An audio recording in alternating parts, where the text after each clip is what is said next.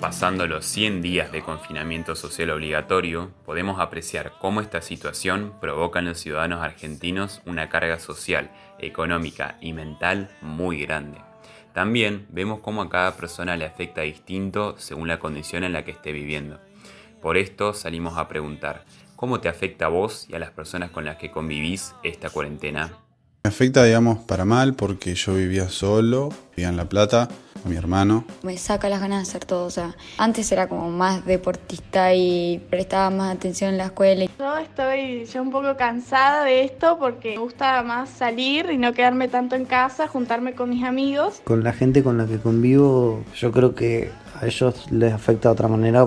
A mi hijo le, le reducieron el sueldo, así que todos, todos vibras malas. Personalmente me estresa no hacer deporte, eso me, me, mantenía. Los primeros días la verdad no se sintió mucho. Mentalmente con la gente que convivo y a mí nos afecta la verdad que poco. Y la escuela ya estoy un poco cansada porque mandan bastante tarea. No nos afectó tanto, creo que nos unió más. Por ahí hartándonos de estar con la gente que vivo todo el día. Un poco empieza a molestar en el sentido de que uno ya quiere poder volver a hacer eh, lo que normalmente hacía. Peleo más fácil con la gente, tengo menos paciencia, estoy más enojada, más triste. Del 1 al 10 le doy un 3, porque la verdad que en un momento me tipo, dije, ya está, no, no puedo más. El miedo al contagio, el miedo a que se, se enfermen las personas de la familia. Pero también la sufrí un poco, pero bueno, acá estamos, intentando aguantar.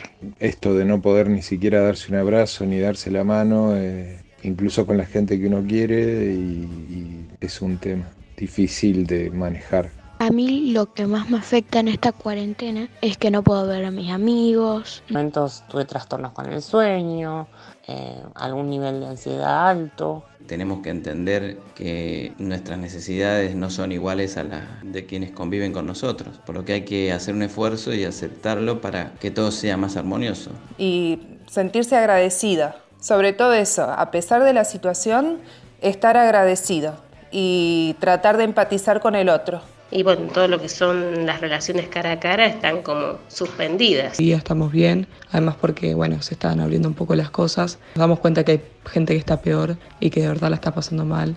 En mi caso particular, la cuarentena no se me hizo muy complicado ya que tengo un permiso esencial. Al principio el aislamiento fue una locura. Se vio un poco eh, reflejado en el cansancio que tenía cada uno ya de, en lo psicológico.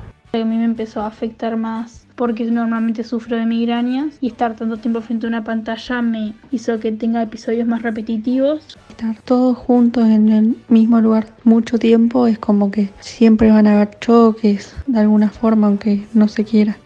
Sí, la verdad que me ha afectado. No, no veo ninguna ventaja, digamos, ninguna cosa positiva.